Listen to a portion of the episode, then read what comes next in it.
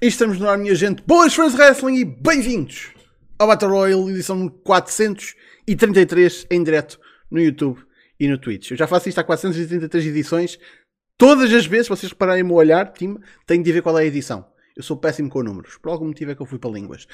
Já sabem, meu nome é João Basílio, agradeço muito a vossa presença. Estejam a ver no YouTube ou no Twitch. Façam o favor de usar liberalmente o chat aparece aqui de lado. Estejam à vontade, falem uns com os outros. Queremos a vossa opinião sobre o que tem acontecido no mundo do wrestling, porque aconteceu bastante coisa no mundo do wrestling, alguma coisa uh, positiva, outra coisa negativa. Lá está, tipo, é um mixed bag. Mas já sabíamos que vinha aí uma semana carregada de wrestling a semana passada, por isso cá estamos para falar disso, como não podia deixar de ser. Como sempre, Facebook, Twitter, YouTube, está tudo na descrição ou smartphone.net. Uh, subscrições no Twitch ou donativos são sempre agradecidos, mas não são obrigatórios. Obrigatória é a vossa presença, cá. É vocês virem cá, venham cá, pá. Venham para a festa. Mas bem, casa cheia hoje, cheia de pessoal, cheia de regressos. Isto vai ser uma festa do caralho. Está aqui uma Dream Team do caraças. Mais uma vez posso voltar a dizer, tipo, a cagar completamente e toda a gente tem participado nos últimos tempos. Mas mais uma vez posso voltar a dizer que está cá a nata da comunidade wrestling online portuguesa. Uh, caralho. Uh, aliás, não não é só da portuguesa, porque, e se calhar vou começar por ele. Ah, não, a gente adotou, a gente adotou, senhoras e senhores, ele já não aparece cá há algum tempo, mas gente, tanta gente naturalizou. É o Rafael. Como é que é? Boas, pessoal. Pois é, tem um tempinho. Ocasionalmente, se bobear, eu busco minha, minha naturalidade portuguesa mesmo. Eu já tô para fazer um mestrado aí mesmo, então. É sério? Mestrado? Não tenho porque. Arqueologia tem uma universidade muito boa aí pro mestrado. E a pós-graduação que eu tô cursando agora já dá ponto pro mestrado, então. A ah, ideia é fazer em Portugal mesmo. Ok, olha. Cá te vemos. Espero um dia destes, caralho. Mais nada. Uh, também temos cá comprometido o homem que se autobocou a semana passada para cá estar esta semana. É o vosso professor de wrestling. É o Thundertaker. Como é que é? Como é que é, povo? Está tudo bom? Aqui prontos para a edição 433 do Battle Royale. Dizem que esta é que vai ser. Pelo menos vai ser aquele em que eu vou falar sobre mais um Wrestle Kingdom e são três noites, por isso vão ter que maturar um bocadinho sobre isso. Só um bocadinho. A gente promete que a aula não vai durar muito tempo. E vai ter intervalo.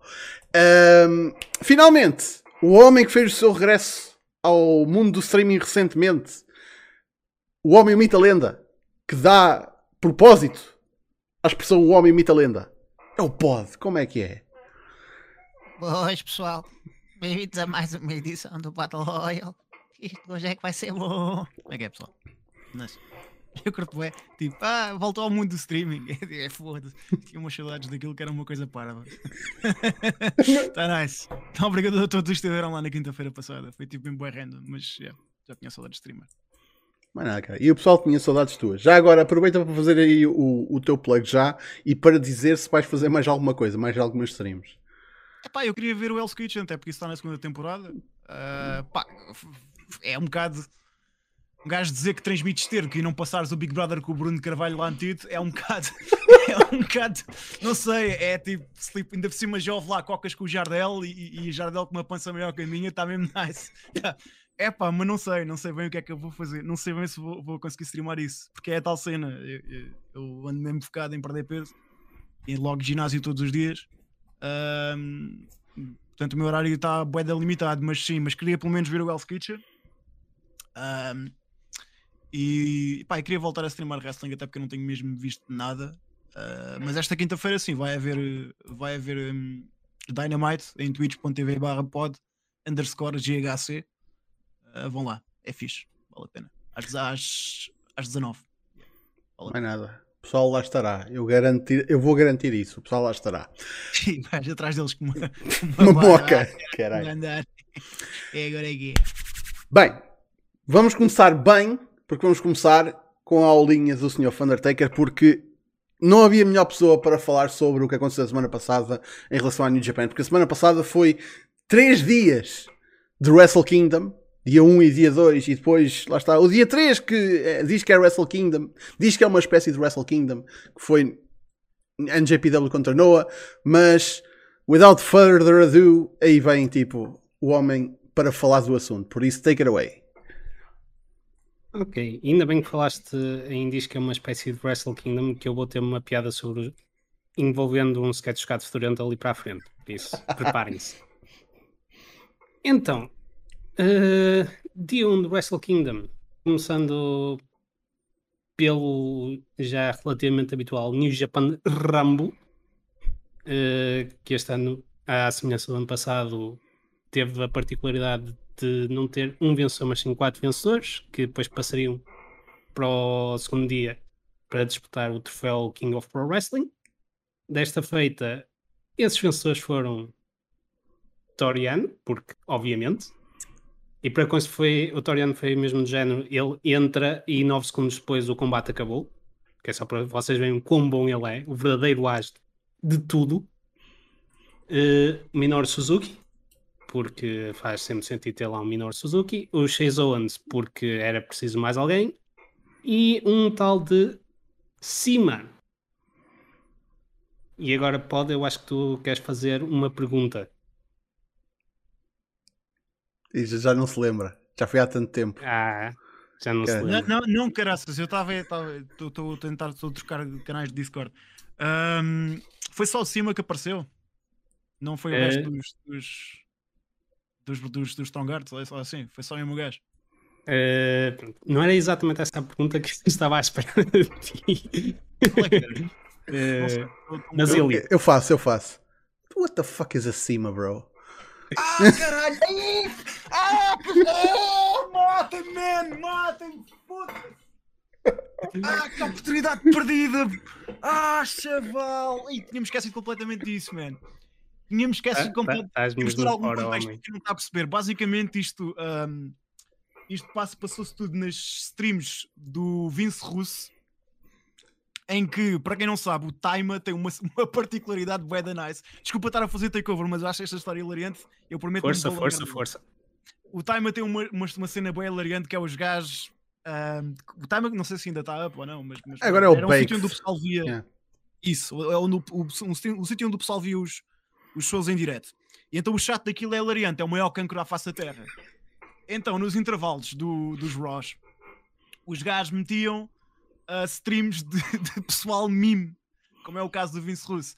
Então toda a gente começou a ir para, para, para o chat do Vince Russo. Porque o Cima é um gajo que tem uma cara ahm, assustadora. Basicamente, o homem tem tipo uma cara de pervertido do caralho. Então toda a gente, como meme, começou a perguntar: Mano, então aí porque é que não bocaste o Cima para ganhar na WCW? E o Vince Russo pergunta: What the fuck is a Cima? bro?" O gajo nem se lembrava que tinha bocado na WCW. Epá, é demais essa merda. man. Então aquilo ficou um meme. Foi um meme no time, tipo estúpido. Desculpem, eu acho essa história hilariante. Agora é, o pessoal está a pensar: Epá, isto não teve graça nenhuma. Eu acho, eu acho que é uma história hilariante. E Ok. podem procurar pelo clipe no YouTube que existe e é de facto hilariante de ouvir aqui. Eh, mas respondendo à tua outra pergunta, o resto dos Strong Arts, no caso o T-Hawk e o El Lindaman, eh, estavam no backstage. Não foram ao combate. No entanto, quem foi ao combate também foi a outra surpresa eh, desta Rumble, foi o Tatsumi Fujinami, o atual campeão da Hit Up e da Pro Wrestling Live. o quê? Yeah. O ainda está vivo, chaval. Como é que é possível? Desculpa. Yeah. Por isso, yeah. esses quatro passaram então para o dia 2 para disputar o King of Pro Wrestling. Mais à frente eu vou falar um bocadinho sobre isso. No card propriamente principal propriamente dito, eh, os três primeiros combates um bocado de palha, mais construção para o dia seguinte que outra coisa, mas ainda assim tiveste eh, uma vitória assim assim do Io sobre o show. Foi o que era o único combate assim de tinha uma field por trás eh, no meio disto tudo. Até que chegamos ao quarto combate que pronto que era suposto ser um combate do Katsuyori Shibata em no chamado Catch Rules, ou seja, sem strikes e tretas assim do género, contra um adversário a definir. Esse adversário, ao contrário do que eu, eu e muitos outros especulamos durante toda a semana anterior ao Wrestle Kingdom, acabou por ser o Ren Narita, um dos pupilos atuais do Shibata no dos de Los Angeles, da New Japan, e que é basicamente uma versão mini do Shibata atualmente. se vocês acompanharem New Japan Strong, uh, e eu aconselho que acompanhem, que aquilo está de caraças. Uh, se virem, esta semana tem um combate do caralhão entre o Gabriel Kidd e o Eddie Kingston, por isso, e de ver isso, é mesmo muito bom. Só uma cena, eu estava à espera de Isto. Uh, eu, tipo, eu disse a semana passada as minhas previsões seriam ou o Minoru Suzuki, que era o que me fazia mais sentido, até pela availability. Uh, já que falei há bocado nele, o Fujinami também era uma opção. O Osamu Nishimura, o Kazushi Sakuraba, já que haveria o show depois da Noa, Sakuraba podia fazer esta noite no Wrestle Kingdom. Uh, também vi por aí alguns que também podia ter sido o Sugiura, também foi especulado, mas esse já diria que não. Por, é que uh, era um rematch? E era um rematch para a teres aqui. Lembrei-me disto agora, foi do nada. Ele está na companhia rival, era o, o Akiyama. sim, podia ser o Akiyama. Se bem que para fazer para o que ia ser o combate, ia ser. Yeah, yeah. Tinha, tinha que ser anunciado da CNS. Ok, Yeah. continua. Mas depois, uh, Shibata faz a sua entrada, pega no micro e diz: uh, mudança de planos, isto vai ser um combate de wrestling absolutamente normal. Por isso, já, yeah, pontapés, chapadas, elbows, valia tudo. Uh, e foi um combate do caralhão para o tempo que teve. Uh, eu não diria que o Narita ficou feito neste combate, mas uh, ele provou-se bastante bem. E o Shibata, tipo, é como se nunca tivesse saído do ringue. Tipo, como ele, tipo, não diria como ele saiu do combate com o Okada, porque ele saiu do combate com o Okada, uh, numa maca, basicamente. Uh, mas como vocês se lembram do Shibata antes, é basicamente a mesma coisa, só com menos cabeçadas. É a única diferença. Felizmente. Graças a Deus, menos cabeçadas. Uh, por isso, yeah, esse, este é o primeiro momento e combate imperdível deste todo, deste todo Wrestle Kingdom. Uh, seguido a isto, o, talvez o combate mais polémico de todos, em que Evil conquista o Never Openweight Title ao Tomohiro Ishii. Uh, digo mais controverso porque absolutamente ninguém gosta de interferências em combates da New Japan e este combate esticou-se um bocado nisto. Eu acho que o pessoal, incluindo um tal de Dave Meltzer, se estica também um bocado nas críticas deste combate. Não foi assim tão mau. Isto não foi um combate de divas de há 15 anos atrás, ok? Não foi assim tão mau. Foi mau, mas não tão mau. É um combate, pá, eles vão escalar Meltzer duas estrelas, não de uma. Ok? Foi mau, não foi assim tão mau. Tens que usar a regra do Meltzer. O Meltzer dá sempre uma estrela e meia a mais quando é um combate do Okada ou do Osprey e dá sempre um e Exato. meio a menos quando é do Evil. Portanto, tens que, tens que usar, tens que usar a regra. Então isto seria um combate de dois e meio, normal. Pronto, é isso. É, tens que usar a regra, man. É isso. Uh, posto isso, uh, depois tivemos combate pelos títulos IWGP Tag Team, em que o Hiroki Goto e o Yoshihashi derrotaram os Dangerous Tackers para ganhar os títulos. E este é talvez o combate mais surpreendentemente bom de todo o Wrestle Kingdom. De género, a meio do combate já tinha. Eles, todos os quatro tinham um público na mão. É uma coisa impressionante.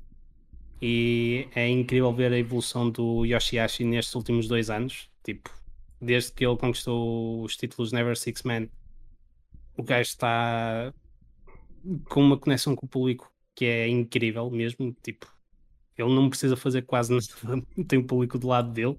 O que, pensando que ele, que há, ainda há relativamente pouco tempo, era uma das piadas da New Japan, especialmente depois daquele bots que quase partiu o pescoço, pá, é qualquer coisa.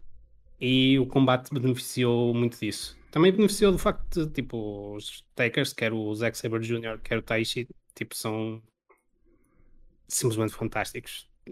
Uma das melhores equipas do ano passado e em alguns, alguns períodos, se calhar, até a melhor equipa do ano passado em todo o mundo. E pá, e, mas, o Goto é daqueles gajos que serve sempre para tudo. E achei, achei com a conexão, pá, bom combate. É, eu diria que estes três últimos combates da noite 1 do Wrestle Kingdom são todos combates para ver. Por isso, Se tiverem que optar só por ver alguns, vejam. o- Nesta primeira noite é ver o combate Shibata e ver estes três últimos. Passando ao seguinte, pelo título IWGP Junior Heavyweight, tivemos El Desperado a vencer e a reter o seu título frente a Hiromu Takahashi. E talvez aqui a maior história do combate seja a maneira como este acabou. Porque não só o El Desperado ganhou de forma limpa, foi limpa e muito convincente. Do género, ele acerta o Pinche Loco, que é o finisher dele, dá tempo de virar o Hiromu, fazer o pin a Undertaker, 1, 2, 3 e o Hiromu fica ali. Por isso, mais limpo que isto é impossível. O que é que isto significa em termos práticos, digamos? O Hiromu já não é o as dos Junior Heavyweights. É o Desperado, é o as dos Junior Heavyweights. Eu por acaso sinto, desculpe estar-te só a meter, mas eu sinto que isso era quase necessário. Porque quando, quando o Hiromu ganha, ah, foi o Best of Super Juniors, não foi? Foi. É pá, o pessoal ficou um bocado se- mais do mesmo. Pelo menos as reações que eu vi foi tipo: pronto, já se está a ver o que é que vai acontecer. Este ano parece que estás no Groundhog Day, não é? É tipo: as merdas repetem-se e repetem-se e repetem-se e repetem-se. Mas isto é fixe, mano. Os gajos terem, terem metido, o, terem metido O a bola no. DSP. E, Porque é preciso, é preciso construir alguém, né? Foda-se. Sim, e o Despit teve um ano 2021 fantástico e, e isto foi, é também uma recompensa para ele. Tipo, carregou basicamente a divisão às costas do ano passado, Uhum. porque não continuar a carregá-la mais um bocadinho? Tipo, o trabalho dele, ele ainda. E isto é algo que eu vou falar daqui a bocado. O que vem para aí para o título Junior Heavyweight é particularmente excitante porque é só, é só coisas novas. Yeah, yeah. E era necessário, era necessário, tipo, é necessário os gajos fazerem tipo cenas tipo novas. Oh, viste, All Japan, oh, viste. Também All Japan, coitada. Eh, Merda, Descansar do caralho também, foda-se. Sim. Só para contextualizar, o, o ano passado o All Japan tinha o Suama como campeão da Triple Crown, ganha Covid, tiveram que fazer um, que foi um Triple Threat ou algo assim do género, eh, em que o Jake Lee finalmente con- consegue conquistar a Triple Crown, estavam a apostar tudo nele. No último show do ano passado, ele lesiona-se, por isso eles agora vão ter que fazer um torneio para definir o novo campeão. Por isso já são duas trocas de título em que ninguém ganha nada com isso. E só mesmo para dar só mais um bocadinho mais de contexto, a cena com o Jake Lee é o Jake Lee durante bem da tempo era o número 2 porque tinhas o Miara e o Miara é tipo, está a um patamar completamente diferente de todos os outros. Mas quando os gajos finalmente acham que tem o Jake Lee pronto e dão-lhe a- bola, o gajo lesiona-se, man. É tipo, é pá, foda-se, parece faz a maldição do Kawhi daquilo. Quase. E depois, por fim, main event pelo IWGP World Heavyweight Title. Kasuka Okada volta ao trono dos reis, derrota Shingo Takagi pelo título e torna-se tecnicamente pela primeira vez campeão IWGP World Heavyweight, mas volta novamente a ser o campeão principal da companhia e reclama a sua posição de de facto as da mesma. E foi um combate do caralhão, tipo. Eh, é da- daqueles que se não tiver eh, na lista top 20 combates do ano, no final do ano, surpreender, surpreender-me-ia. E se calhar teve o meu momento favorito de todos estes três dias de Wrestle Kingdom. Houve um momento em que o Shingo basicamente imita a pose do Rainmaker. O Okada, que estava no chão, vê aquilo, levanta-se e, num momento muito pouco característico dele, e que depois se repercute um pouco nos restantes dias, eh, basicamente começa a mandar haymakers no, no Shingo. Tipo, para vocês terem noção, tipo, o Okada é aquele lutador muito slick, muito perfeito, muito profissional. Ele não perde as estribeiras.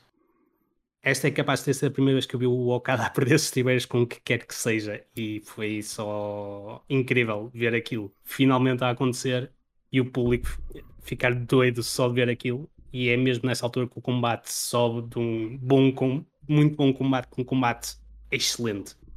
Por isso é daqueles que eu recomendo toda a gente a ver. Uh, passando agora para a noite 2. Uh, vou passar aqui um pouco à frente dos combates do undercard, porque são três six-men, entre aspas, para encher chouriços. Uh, primeiro tivemos o IWGP Junior Heavyweight Tag Team Title a ser defendido, com os Flying Tigers, uh, neste caso Robbie Eagles e o Tiger Mask, Tiger Mask 4, uh, reterem os títulos frente aos Mega Coaches, Ryusuke Taguchi e Rocky Romero, e aos Bullet Club Cutest Tag Team, Taishi Shimori e El Fantasma. uh, foi é aquilo que se pode esperar num combate entre estas três equipas, por isso uh, um bocadinho de fritaria, um bocadinho de shenanigans por parte da equipa dos Bullet Club e um final não super decisivo, mas mais ou menos uh, a dar a vitória aos campeões. E que promete uh, eventualmente rematches com ambas as equipas no futuro. Uh, a seguir isso, tivemos o combate especial da Stardom, em que Tam Nakano e a Saya Kamitami uh, venceram a Mayu Iwatani e a Starlight Kid, com a Kamitami, a Kamitani digo, uh, finalmente acertar o seu Phoenix Splash no Tokyo Dome, para gáudio de todos os seus fãs, uh, e que provavelmente ela irá querer um combate com o Ibushi só por causa do Phoenix Splash, por alguma razão, pelo menos é aquilo que eu percebo do pouco que tenho lido agora da Stardom. Se bem que eu vi um vídeo uh, hoje no Twitter em que ela também encontra uma certa e determinada pessoa a falar com o Rossi Ogawa, que é o booker e manager de tudo que diz respeito à Stardom. Por isso, a ver, vamos o que é que lhe reserva ao futuro. Uh, a seguir isso, tivemos o combate para decidir o primeiro uh, detentor do troféu King of Pro Wrestling 2022 que neste caso foi Minoru Suzuki. Sim, é verdade, meus amigos, temos finalmente uma terceira pessoa a, a ter este troféu, a seguir ao Toru Yano, que ganhou o troféu em 2020 e 2021, e Chase Owens, que teve o troféu durante um curto tempo o ano passado. Minoru Suzuki é agora o detentor do troféu. E provavelmente não vai ser a última vez que ele vai enfrentar o Yano em combates pelo mesmo. Por isso, esperem mais desenvolvimentos desta rivalidade que nunca irá acabar no futuro próximo. Uh, seguida isso, Never Open Weight Six Man Tag Team Titles, os House of Torture, neste caso o Evil, Yujiro Takahashi e o Sho a reterem em frente a Hiroki Goto, uh, Yoshihashi e o Yo. Uh, digamos que no contexto dos combates pelo título Never, este foi de facto melhor, com muito menos interferências, embora ainda as tenha, porque o Dick Togo estava sempre lá. Dick Togo está sempre lá. Uh, e que pelo desfecho do combate uh, deixam de ver não só um rematch entre estas duas equipas, mas também provavelmente um combate pelos títulos IWGP Tag Team entre Koto Yoshihashi e Evil e Yujiro Takahashi. Passando agora para, digamos assim, as batatas deste dia, pelas batatas e o bife deste dia de Wrestle Kingdom. No primeiro combate, de facto, individual da noite, Sanada a vencer Great Okan e Naito logo a seguir a vencer Great Call, o Jeff Cobb, digo, uh, naquilo que foi basicamente um sweep dos LIJ frente aos United Empire. Uh, ambos bons combates. Uh, o Sanada Great em particular foi um bocadinho melhor do que eu estava à espera. Por outro lado, o Naito Jeffco foi um bocadinho pior do que eu estava à espera. Por isso, eles basicamente equivaleram-se em termos de, de qualidade. Ainda assim, valem sempre a pena ver, quanto mais não seja para o, como um warm-up para os dois combates seguintes. Uh, que no caso, primeiro foi pelo título IWGP United States, com Hiroshi Tanahashi a vencer e a recuperar o título frente a Kenta num combate sem desqualificação. Uh, mas aí foi pá, como descrever este combate. Uh, eu diria que para aí 70% do combate pode ser descrito como, um, como uma guerra entre os dois, basicamente atirarem-se com tudo e mais alguma coisa, tipo atravessarem mesas, uh, cadeiradas. Por alguma razão, o Kent ainda escondeu ali a mala pela title shot, pelo título dos Estados Unidos que ele venceu o ano passado. A mala já está toda fodida, mas ainda usou aquilo, ainda serve, siga. Até que decidiram uh, que era necessário utilizar um daqueles calotes mesmo muito grandes, que a WWE uh, também gosta muito de usar. Só que este escadote não é como os que se usam normalmente nos Estados Unidos. Tipo, aquele não é daqueles que tu simplesmente abres e aquilo fica ali montado automaticamente. É daqueles que tu abres, depois tens que ir lá mexer umas varetas, apertar de um lado e do outro, porque senão aquilo cai que é uma coisa por demais. E esse trabalho com o Okenta, que para aí 5 minutos teve ali a montar o, o raio do escadote e que lhe valeu uh, a minha nova designação para o mesmo como Kenta, o mestre de obras. Por isso, por favor, alguém que esteja no Japão e até como a maneira como o Kenta ficou depois deste combate, vejam por favor o sketch do Gato Fedorento, a Bela e o Mestre de Obras e façam um remake disso com o Kenta. Se faz favor. Peço-vos. que acho que vai ficar fantástico. E eu falo da maneira como o Kenta ficou, porquê? Porque a seguir finalmente conseguir montar o escadote, uh, ele tem o Tanahashi em cima de uma mesa e ele vai tentar fazer o double foot stomp. O Tanahashi, entretanto, sai da mesa uh, e tenta tirar o, o Kenta do escadote, a tentar abaná-lo, não sei o quê. Portanto, um spot relativamente comum. O que é que acontece? Não sei se ele uh, tropeça, se ele escorrega, mas o Kenta não cai propriamente da melhor forma ele vai literalmente de cara para um caixote de lixo que estava no ringue. E ele basicamente parte as canas do nariz, que aquilo fica tudo espalmado. Seguida isso, spot final, quenta agora em cima da mesa, Tanahashi sobe ao escadote, high fly flow,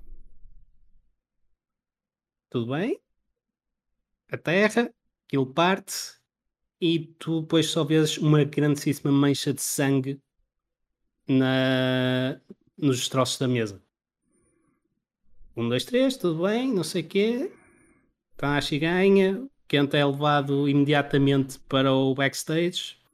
E depois é que viemos a descobrir que ele tem um corte da mesa, uh, salvo do lado esquerdo, que vai basicamente desde a zona da homoplata até à zona do rim. Que aquilo rasgou tudo e ele ainda sofreu mais uma lesão qualquer ali pelo meio do combate. Por isso, Kenta vai ficar fora da ação durante uns tempos. Uh, por isso, se há muitos prémios de azar durante esta semana devido a lesões e mais não sei o que, o Kenta merece levar um desses. Porque, porque o gajo sofreu só num combate demasiado uh, para aquilo que deveria. Por fim, para acabar a noite 2 em beleza, que a Okada teve o seu título IWGP World Heavyweight frente a Will Ospreay. Mais uma vez, excelente combate. Uh, e há pessoal que já sei que não gosta do Osprey, mas há pessoal que consegue reconhecer que o Osprey contra um lutador verdadeiramente topo consegue subir o seu nível. E este foi um desses casos. Uh, se calhar não foi tão bom combate como poderia ter sido, mas foi ainda assim um combate mesmo muito bom. Eu diria que a par do Okada contra o Shingo da noite 1, são os dois melhores combates ali, neck and neck. Por isso, mais uma vez, se não estiver no top 20 uh, eh, de melhores combates do ano, pá, tem que ser um ano mesmo muito, muito bom.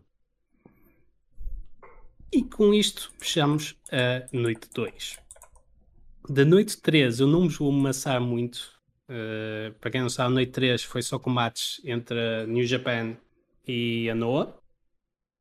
Uh, por isso eu vou só dar aqui uh, como recomendação que vejam os dois main events.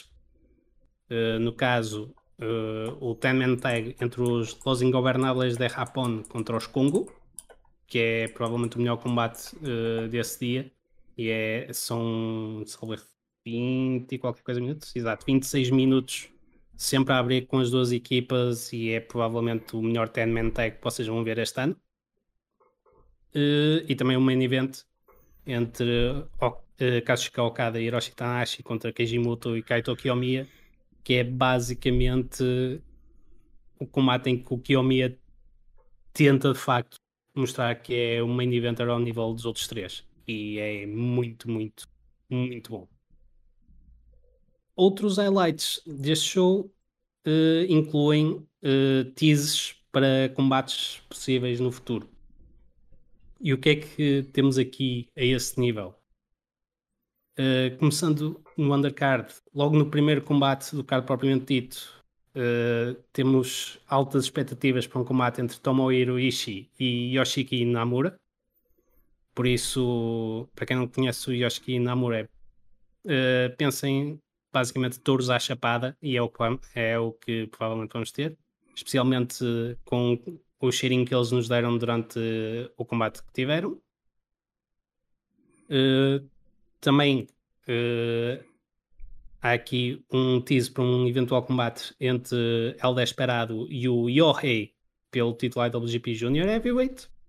O que é interessante porque nesta altura o El Desperado tem não um, não dois, mas três potenciais desafiadores pelo título.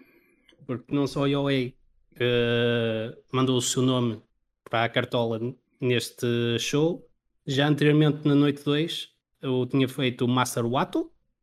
Sim, finalmente, grande, way to the Grandmaster to the IWGP Junior Heavyweight Title. Pode acontecer. Uh, e o próprio El Desperado, quando reteve o título, uh, pois na, na flash interview que deu no backstage, mencionou o nome do El Lindaman, do Strong Hearts, dada a presença dos mesmos uh, no backstage do, do Wrestle Kingdom como um potencial desafiador. Por isso, só com estes três, o El Desperado já está com, com, com muita coisa para trabalhar e muita coisa boa.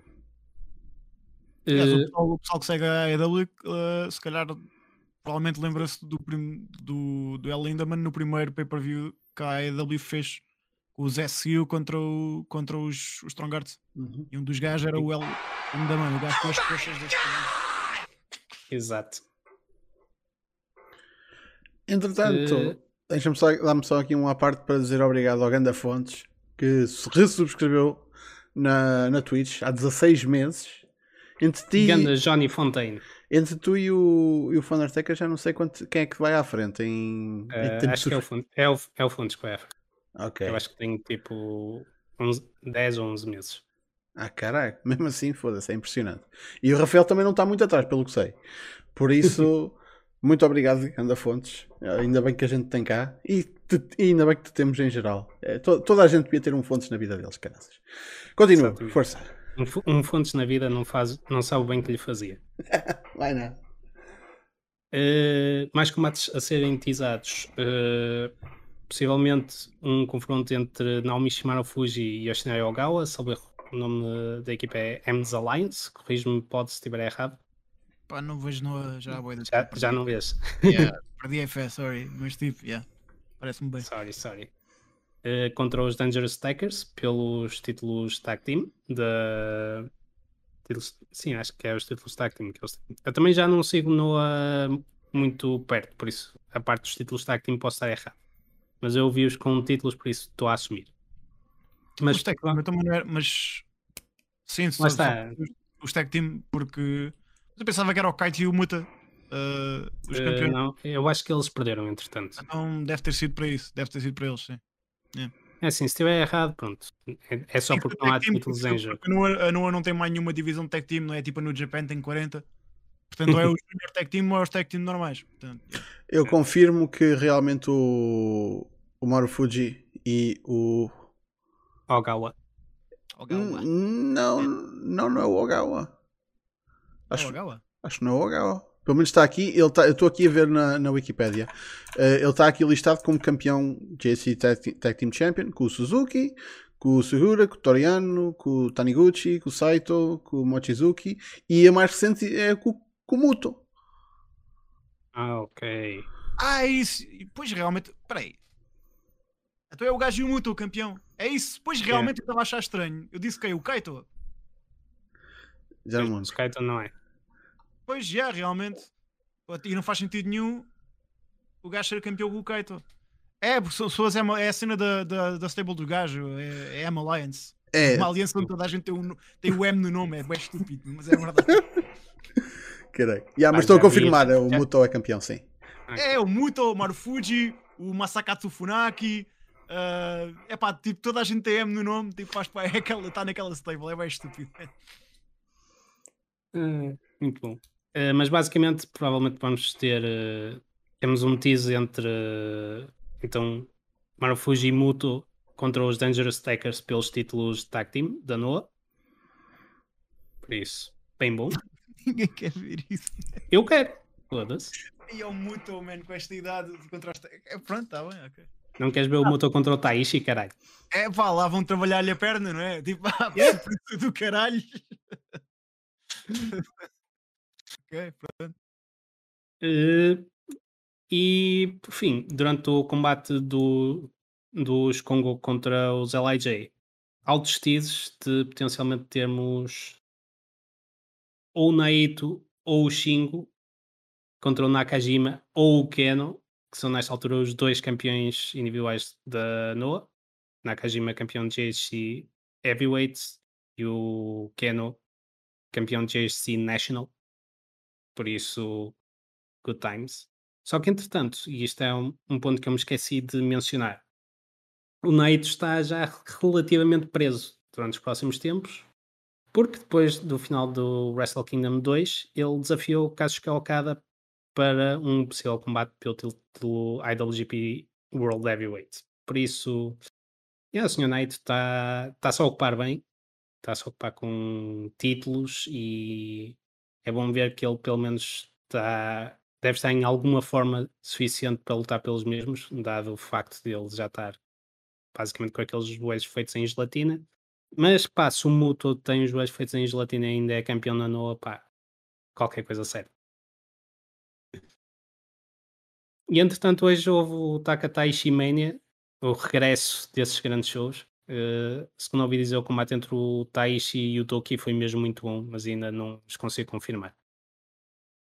Mas pronto, é isto. Mas, Mas só, ele, deixa-me só, só fazer uma cena, só dizer uma cena que é.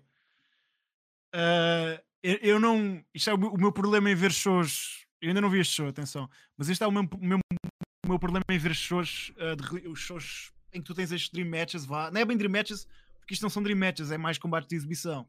Estes combates interpromocionais, porque os gajos têm bem a mania de fazer essa merda no Japão. Eles dão tease de tudo e mais alguma coisa e depois não fazem, man. Epá, irritou tanto. Já quando foi o, o show de tributo ao Baba, em que eles deram o tease do Kojima contra quem? Foi contra, era contra o Akiyama? provável. Ou era contra o Sugiura? Epá, era, deram um... A- Acho que era com o Akiyama, porque Era acho que nem sequer foi esse show. Pois é isso mesmo, yeah, é com, a- era com o Akiyama. Os gajos deram um tease dessa merda e depois não. não fizeram. E depois tiveste aquele. Aquele foi fantástico, foi há dois anos. Foi o tal que tiveste o, o Kaito e o. E o. ah, e o, o foda-se, o Sekimoto contra o, contra o Yoshitatsu e o, e o Tanahashi. Foi. Foi o Kate, foi o Kento. Eu disse, que- eu disse Kate. Já estou tudo comido. Ok. Foi o Kent, foi o Kent e, o, e o Sekimoto contra o Tanahashi e o. E o Yoshi, Yoshitatsu. uh, Yoshitatsu, digo. E, e um gajo fica, pronto, ok, a gente quer ver o singles match, porque a interação que o Tanahashi e o Kent teve foi sublime. Tu queres ver mais. É assim, considerando que ainda tens possibilidade de. Quer dizer, tecnicamente vais ter um show com talento da New Japan da All Japan eh, em maio, acho, abril, maio, que, que é o show de aniversário conjunto que vão fazer em Korakuen Hall durante as comemorações do 60 aniversário do Korakuen Hall. Por isso. Não vais, não vais ver sing- ainda assumir no Korakanol. Se me Yeah. no Budokan, ou se me dissesses no Sumo Hall, Sim, ou uma cena Mas assim. atenção, atenção, não estou a dizer que vais, vais ter os singles aí. Estou a dizer tipo, da maneira que eu estou a ver as coisas, a New Japan pode depois ir distribuindo o talento com as promotoras que com que faz shows eh, durante o ano. A cena curti deles bué. também poder, deles poderem fazer show também com a Dragon Gate eh, mais tarde. Tem a possibilidade de fazer com a é própria DDT, aconteceu. não sei o quê. E, e, honestamente eles precisam urgentemente dessa merda.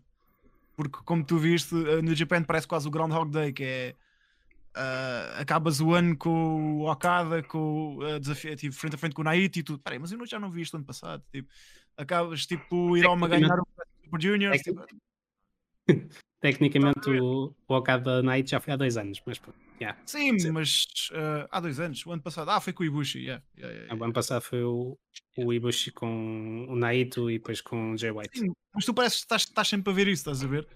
E, e os gajos precisavam urgentemente de, de- Olha, de- como foi aquele mega reinado do Akada, que a primeira defesa que eu fui, foi com o Mario Fuji, estás a ver? Precisavam Yeah. de uma cena assim um bocado. E estes gajos ainda conseguem lá ir. Só que depois dá-te aquela cena que é. Ok, eu gostava de ver o, o, o, o- Kento contra o Tanahashi, só que quem é que ganha? Estás a ver? É vai da fedido. Essa merda é horrível nesse aspecto, mas já, mas eu não. As minhas. As minhas expectativas eu, eu, para, para estes, todos estes combates que os gajos tizaram aqui de acontecerem, é pá, eu já não tenho fé para isso. Mas gostava de estar errado. Eu também. Bem, uh, Wrestle Kingdom tratado, Japão tratado. Um, A El já vais poder falar. realmente, coitado.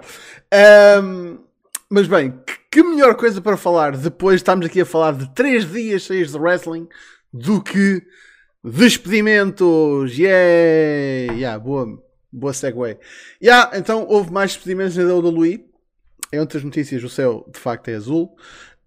Um, desta vez no NXT e pelo que se está a especular, uh, foi um bocadinho a cru do Triple H que foi à vida. Então, quem é que foi uh, mandado embora? Inicialmente, o que estava a ser reportado na, na hora que isto estava a acontecer era que era só uh, crudo treinadores e tipo malta do Performance Center e de. Prontos.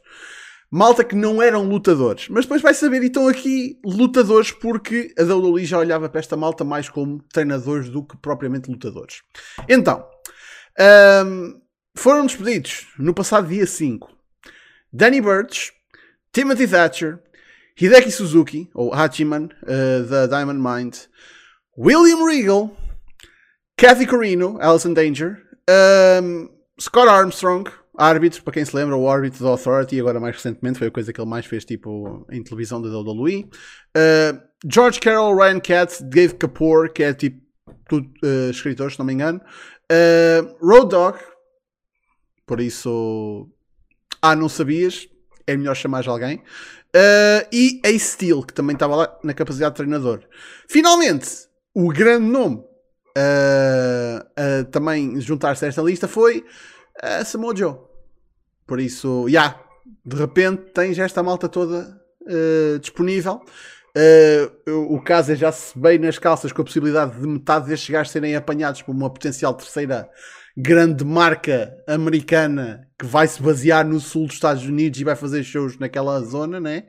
Por isso é a terceira grande marca americana é, é este ano, é este ano e vai ser o, o gajo dos Dallas Mavericks que vai financiar essa merda. Uh, Mark Cuban, exatamente, ele não me deixa mentir, ele está ali no chat a dizer. Uh, é isso tudo que vai acontecer, filho. Tu continua a ter essa fé. Uh, eu também continuo a ter fé que, o, que vai ganhar o Euro Milhões, apesar de eu nem sequer jogar. mas já, mais uma carreira de malta que é despedida e tipo, um gajo olha para aqui tipo Regal? A sério? Thatcher? A sério? Um, e Joe, obviamente, que é um bocadinho tipo quase a puta da piada, não é? Tipo, é o gajo que é despedido, é contratado especificamente para o NXT, é campeão. Uh, depois tem uma lesão que o afasta e que o faz abdicar o título. E depois a gente nunca mais o vê até ele ser despedido. Puta que pariu. Enfim, Rafael, o que é que tu fazes de todos, uh, todos estes despedimentos? E tipo, o que é que achas da. Não, te, não peço que digas tipo, uma opinião sobre toda a gente, mas tipo, de modo geral, quem é que desta malta tu achas que vai ser apanhado por outras empresas da, dos Estados Unidos? Então, eu acho que todo mundo que saiu nessa lista tem um potencial muito grande. Ninguém que saiu dali é wrestler ruim ou wrestler em formação. Todo mundo ali já estava muito estabelecido e a maioria deles tinha um estilo meio parecido. Tu pega o, é, Danny Burch, o Timothy Thatcher, que é uns estilos mais técnicos. Eu acho que essa é uma jogada muito burra da parte da WWE.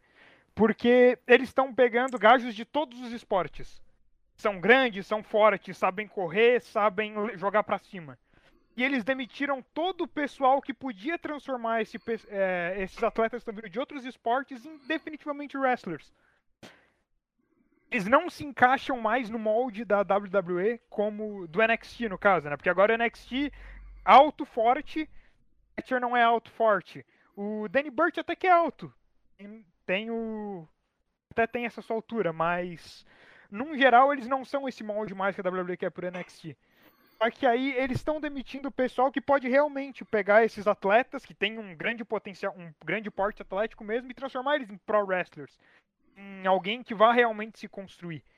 Porque tá, tipo, por mais que não veja eles como mais wrestlers, embora todos eles sejam, eu é, eu já vi o, o Joe saindo para mim, foi óbvio. Quando ele vagou o título do NXT, eu falei, tá, vamos dar uns mesezinhos aí o Joe vai embora. Ah, quando teve aquela cena de liberar o título do NXT. O Thatcher, quando saiu o NXT 2.0, vai embora também. O Tommaso Ciampa já deve estar tá indo junto acho que não, não dá muito tempo, tomar seu tempo vai embora também. E triste ver esse tipo de coisa, porque são as pessoas que estavam no emprego dos sonhos delas, muitas, de, muitas dessas pessoas. Tem muita gente que ainda tem esse sonho, por mais que agora tenham outras é, outras vias para se ter, muita gente ainda vê a WWE como esse grande sonho, maior, ainda é a maior empresa. E aí é pessoas que estavam vivendo os sonhos delas e foram tiradas desse sonho. Mas eu acho que todos os profissionais que estão ali vão conseguir se estabelecer assim que acabar o, os 30 dias. Eu acredito que todo mundo que está nessa lista está em 30 dias. Ninguém vai estar tá em 90. Mas todos os atletas que foram embora vão se estabelecer e vão, vão aterrizar bem onde caírem. Alguns vão para Impact. Eu acho que se a AEW pegar alguém, daí acho muito difícil. O único que eu vejo, tendo alguma chance dessa nova lista, tem o Joe, claro o Joe tem o Thatcher, mas eu acho difícil algum dos dois ir pra AEW agora. Eu vejo ele muito mais fácil trabalhando no Impact ou no próprio Japão. Hum. Mas. Eu acho que é isso. É, é triste, né? WWE. Hum. Yeah. Uh, aliás, a coisa mais triste até no meio desta situação veio uh, por causa da situação da, um, da Kathy Corino, que é a Alison Danger, que foi contratada há 3 meses. Então ela pegou na vida dela em Las Vegas, mudou-se para a Flórida e, pelos vistos, foi, eh, foi no dia em que ela foi deixar o filho. Uh, aliás, estava a ir buscar o filho uh, às aulas acho, no, no primeiro dia. Um, recebe a chamada que pima, já não já não tens emprego. O que é fodido. É absolutamente lixado. E é assim que, que hoje em dia que eu tipo por isso é que eu questiono que, tudo bem, qualquer, como o Rafael disse muito bem, qualquer lutador tem o sonho de chegar à WWE, continuar a ser a maior empresa, é onde supostamente está o dinheiro. Mas cada vez mais é uma aposta do caraças, tu mudares a tua vida toda e mudaste para a Flórida para passar três meses, estás a levar a bota porque de repente a direção da empresa mudou. É um risco do caraças. Por isso, tens de ir à bola com isso tens de aceitar esse risco se vais para, para esta empresa agora. Enquanto antigamente, pá, vamos ser sinceros, não era exatamente assim. E não estamos aqui a falar de casos de, ah, isto é uma pessoa que não mostrou melhoramento. Estamos a falar de uma pessoa que foi treinada, uh, contratada para treinar. Não estamos a falar de um lutador. Por isso, é pá, não se entende. É, eu vou ser honesto contigo. Eu cada vez vejo menos motivos, a WWE cada vez me dá menos motivos para assistir o produto deles. Sendo bem sincero, eu NXT 2.0 já eu parei de eu vi duas semanas depois do lançamento e eu vi que estava indo para um caminho que não me agradava, eu parei de ver.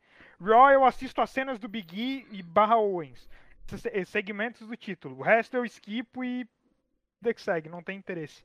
SmackDown quase indo para o mesmo caminho. Eu, eu, tô, eu tô assistindo Impact, eu assisto Sing of Honor, eu assisto tudo, mas WWE eu não vejo Sabe, eu tô pegando um ranço da empresa, um nojo da empresa, pela postura que ela tem e pelo trabalho que ela vem feito e cada vez menos eu vejo, cada vez mais eu vejo menos motivos para continuar acompanhando. Pois. Eu, eu, lá está, eu não posso dizer isso pelo menos, pelo menos até o final do ano, mas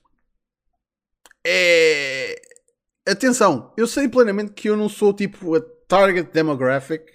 Tipo, eu nem sequer sou uma pessoa que tecnicamente conta para qualquer tipo de contagem de público para a WWE, a não ser tipo nas redes sociais, de seguir tipo a página de Facebook da WWE, porque eu não vejo na televisão, hum, eu vejo em streams, por isso, tipo, eu, não, eu sou uma, uma parte não existente da, do WWE Universe. Pá, uh, mas tal como eu, pá, eu imagino que não deve ser fácil para pessoas que se tornam fãs destas pessoas, mesmo que seja a nível menor no NXT, e esta malta está tipo bumba, bumba, bumba, bumba, a saltar fora, pá, quase que por si faz uma pessoa querer tipo, porque é que eu de gostar de malta que está no NXT se tipo é tão volátil a, tipo, a presença deles, especialmente neste período transicional que houve, tipo de NXT para NXT 2.0, em que foi uma carrada de malta embora. E, epá, enfim, uh, pode. Pá, uh, o que é que eu ia dizer? Eu acho que ouvi um nome que tu, que tu falhaste. O Gabe Sapolsky também foi no chat. Ah, yeah, é verdade, é verdade. Epá, eu só tenho que dizer uma coisa: o Nick Khan deve, deve, que ele deve ser do nome. Porque o gajo, eu acho que ele secretamente está a trabalhar para a AEW.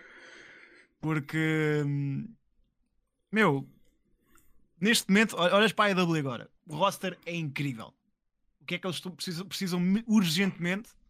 Precisam urgentemente de os gajos que lá estão estabelecidos, os CM Punks, os Adam Coles, os Bucks, todos esses gajos, os Omegas, Page, pá, esses gajos todos sabem o que é que estão a fazer. Eles têm uma nova revanche de gajos e, e, e gajas, precisam de ser treinadas, especialmente as gajas, e precisam de ser moldadas para conseguir um, conseguir fazer o, o, conseguir estar ao nível de todas as outras. Está um gap enorme na divisão feminina, acho que toda a gente uh, concorda com isso. Uh, não estou aqui a criticar, mas acho que é bem da óbvio. Tu tens realmente as, as Rosas e, e, e, afins, e depois tens o pessoal mais abaixo, um, pá, que não é tão bom. E incluindo, vou, até incluir a atual campeã também, que não é assim. Olha, a atual campeã da, da, feminina e a nova também. A nova então é bem óbvio que ela é verde como caralho. Mas que tem ali bué de potencial. Então precisam do quê? De treinadores. E o que é que a WWE faz? Olha, bora aí despedir o gajo que é pai, se calhar, dos melhores treinadores de sempre. De, de sempre. Eu não estou a falar só dos últimos anos. Manos, o Regal é para aí o melhor treinador eu vou até me mandar para cima, yeah, imensamente superior ao Landstorm. Até o próprio Landstorm se, pergun se perguntasse o gajo dizia que o Regal é. O, a influência que o Regal teve em moldar a nova geração indie. Olha, gajos que já passaram pelas mãos do Regal de uma maneira ou outra. O Danielson passou-lhe pelas unhas. O, o Joe passou-lhe pelas unhas. Boé merdas que o Joe faz era cenas que o, que o, Regal, que o Regal fazia, tipo aquela cena do quando o gajo manda alguém ao canto e depois o gajo faz o crossbody e o Joe just walks away e tipo, olha, isso é merdas que o Regal fazia. Bué, merda, bué cenas pequenas que o, que, o Brian faz a nível técnico era coisas do Regal e ele, ele próprio diz, tu lês o livro do Brian, o gajo diz meu, a minha vida mudou a partir do momento em que eu fui treinar com o William Regal. Portanto, o gajo não só moldou essa, toda essa geração de, de gajos que foram o período dourado da, da cena independente e que hoje em dia nós são gajos que nós adoramos, né? Um, como também pá, o NXT, a geração de ouro do NXT, passou-lhe pelas unhas. Portanto, há mais de 20 anos, consistentemente, se calhar os melhores gajos do mundo nos últimos 20 anos passaram pelas unhas. Os, últimos, os melhores do mundo nos Estados Unidos. Não estou a contar com o Japão. Mas nos Estados Unidos, pá, isto é um facto meio consistente. Os melhores gajos do, do, do mundo nos últimos 20 anos passaram pelas unhas. E o que é que a WWE faz? Numa altura em que a AEW precisa desesperadamente de um gajo que consiga ser, ser e consiga guiar todo este novo talento despede o Regal. Pá, o que é que. A... isto, isto é uma conspiração do caralho, meu. E além de despedir o Regal, despede também o Samoa Joe. que é tipo um gajo, além de ser bué da bom, um, bué bom treinador. Uh, não, vou, não vou falar em lutar porque, pronto, não sei como é que ele está fisicamente. Teve aquele combate com o NXT. Eu acho que ele ainda consegue lá ir. Eu acho que ele ainda consegue fazer umas cenas. Um, eu sei que vai da gente estar a pensar, ai caralho, Joe Punk, mano, o próprio Punk já disse, eu, o que é que eu vou fazer agora em 2022 que eu já não fiz com o Samoa Joe anteriormente? É tipo, eles não, ele, honestamente, não é um combate que eu ia querer ver. Ahm, mas pá, como treinador, ou melhor, como comentador, man. Uhum. Yeah. O gajo é, é, é- é, tipo, kudos para ele, meu. Meteram o gajo na mesa de comentários quando ele estava lesionado e ele agarrou aquilo e tipo, era dos, dos melhores comentadores que a WWE tinha, man. É tipo, ótimo. E eles até precisam de comentadores. Eles têm quatro, a AEW tem quatro programas, estás, estás a ver? Então, Ou então fazer dele mais um teste e também lhe dar uma fação. por exemplo, por Para ele ser exemplo, Eu já acho, já acho o personagem do. Samoa Joe extremamente inspirada no Tez. Tipo, mandem-me pedras se estiver errado, mas. Ou então Survive If I Let You, mas tipo, acho que bué, acho aquilo mesmo mega, mega inspirado. E não é uma cena racial, é mesmo o próprio. Acho que o próprio Joe até admitia isso. A própria persona de tough guy e não sei o quê. Um gajo mais bulky, não é? O Butaço também não era uma montanha de músculos, também era um bocado gordo. Mas, meu, é aquele gajo que é baixinho, mas se o gajo te agarra, meu, esquece. Torce todo e dali não sais vivo. E eu, o que é que eu gostava que acontecesse? Isto já é tipo fantasy booking, que é, eu gostava seriamente que a aqui finalmente metesse- criasse uma escola. Uhum.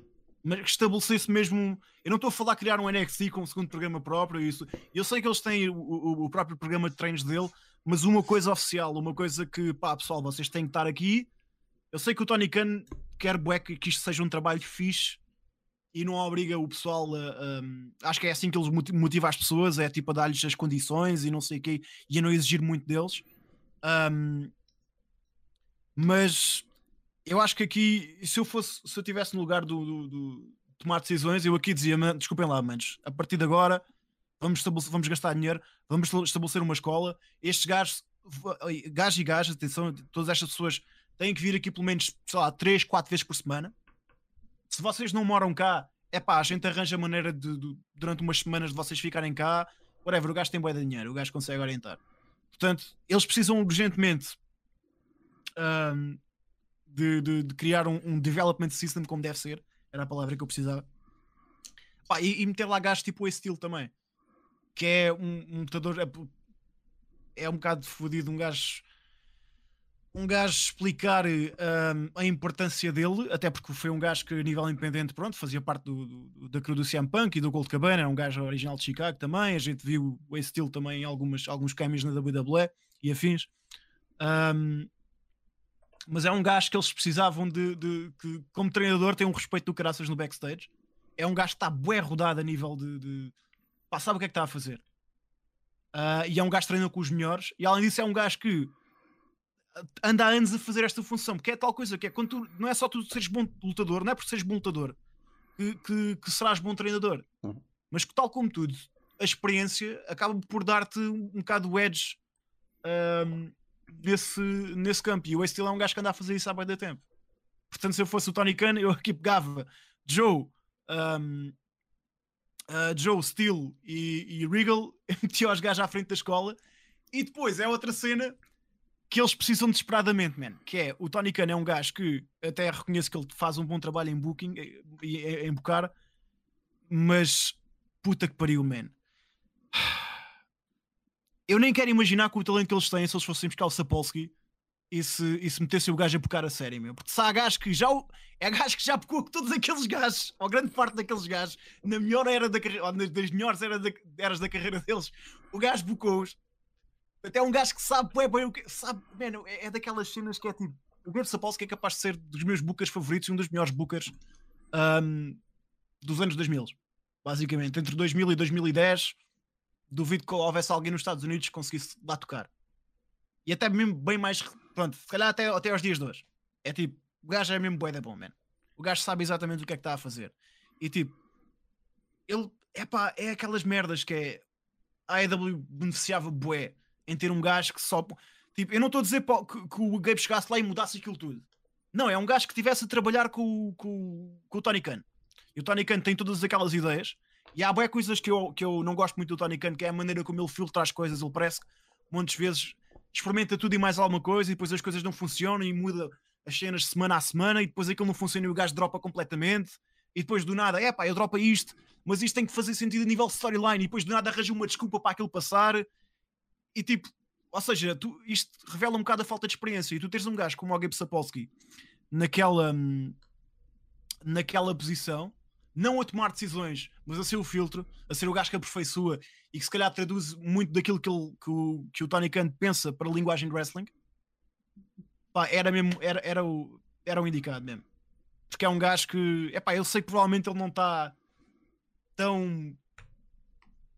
Nos últimos anos ele não está assim tão, tão focado naquilo, mas eu acho que também é um bocado o, o, o que o business fez ao gajo nesse aspecto. É, é, é tipo, ainda nos últimos anos da Evolve, eu lá está, não acompanhava, mas eu percebo também, também tens o quê? Tens de trabalhar com isto e é bem fedido, mas é pá, eu tenho, acredito plenamente que o gajo indo para a AEW aquilo reavivava o humor que o gajo tem ao wrestling e que, e, que, pá, e que ia ser mesmo bem da bom. Portanto, quanto aos outros gajos, a Thatcher gostava que fosse para a AEW também. Até porque ele decidiu, é um bocado fedido para, para ele, quer dizer, o gajo base da Alemanha onde ele está, não, não digo estavelmente, não é? Mas onde ele já tinha o lugar dele. Um, e depois acontece o que, o que acontece, né? Tipo, não gostava nada que o gajo voltasse para a Alemanha, não gostava nada que o gajo fosse para o Impact. Acho que o lugar dele é, é, é pá, na AEW. A AEW é o lugar do gajo, honestamente. É um bocado fedido é fazer o quê? Porque ele já tem boa da gente e ele também, a nível de estilo, está é, um bocado naquela cena do Daniel Garcia. Mas, meu, uh, só uma coisa que eu aprendi com a AEW: metam-no lá e os gajos onde arranjar qualquer merda para ele fazer. Há sempre lugar para mais um, não é? Há sempre lugar para mais um gajo, ainda por cima um gajo como aquele, que é absolutamente soberbo. Pá, todos os outros, Hum. A, a Alice in Danger podia ir para a treinadora feminina também. Lá está. A AEW precisa, precisa mesmo de treinadoras femininas. Portanto, yeah. era uma cena. Era uma cena e, e pronto. Olha, o, o, o Hideki Suzuki que volta para o Japão. Está sempre lugar para ele lá. É um bocado isso. Yeah, gostava bué que a AEW agarrasse esta oportunidade de uma vez por todas e, e que estabelecessem o, o, o Development Center tipo, pá, é, é, é, que é perfeito, meu. Quando a AEW precisava de renovar talento, a WWE vai despedir o pé da gente. E, e foram buscá-los todos. É impressionante esta merda. É o que eu digo. O Nick Khan está a trabalhar com o Tony Khan, man. É tipo. Por acaso, agora tu, tu, tu mencionaste isto. Uh, semana passada, uh, já agora, daqui a um bocado, vamos falar da, da, do, do combate do, do e do, do Danielson, que a gente esqueceu de falar disso. Um, semana passada, pronto, final do Dynamite, a gente uh, viu, para além dos uh, Jurassic Express Nine Tag Champions, aquela, aquela, pronto, aquela situação do, do braço do, do Phoenix. Man, há uma porra. Eu, eu, não vou mencionar sequer onde é que vocês podem encontrar esta conta, mas se calhar quem, quem volta e meia olha para os comentários do Twitter, de um tweet no, no Twitter da AEW, que é uma péssima ideia, digo já, uh, apanha este gajo por lá.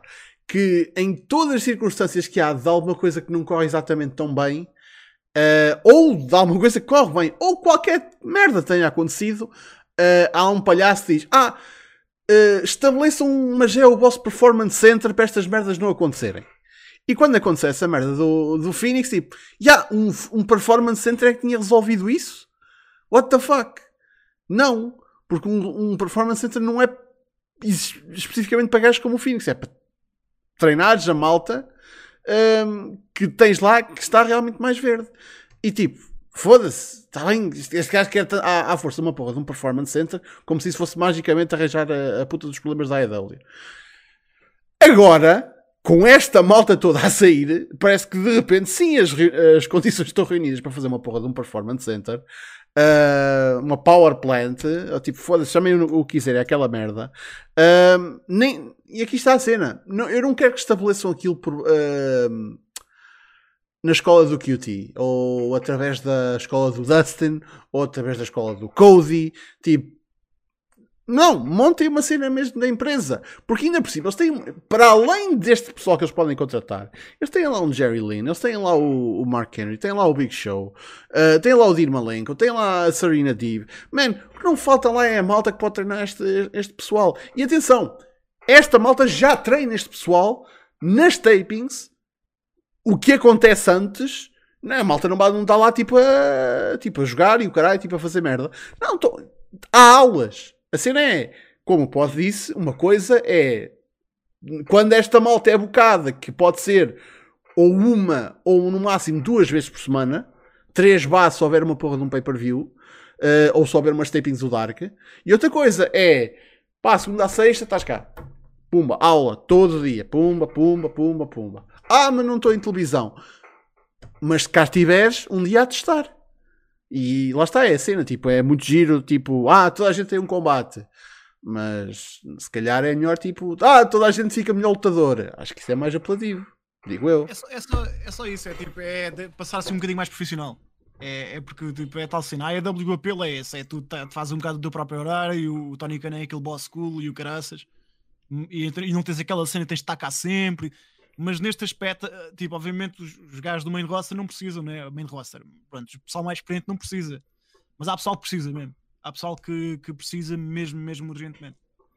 Hum. É só mesmo por isso. Gostava que fosse os gajos, que o Tony Khan fosse um bocadinho mais conciso, porque estes gajos, estas pessoas iam beneficiar o Uh, Fandantaker, voltas tu.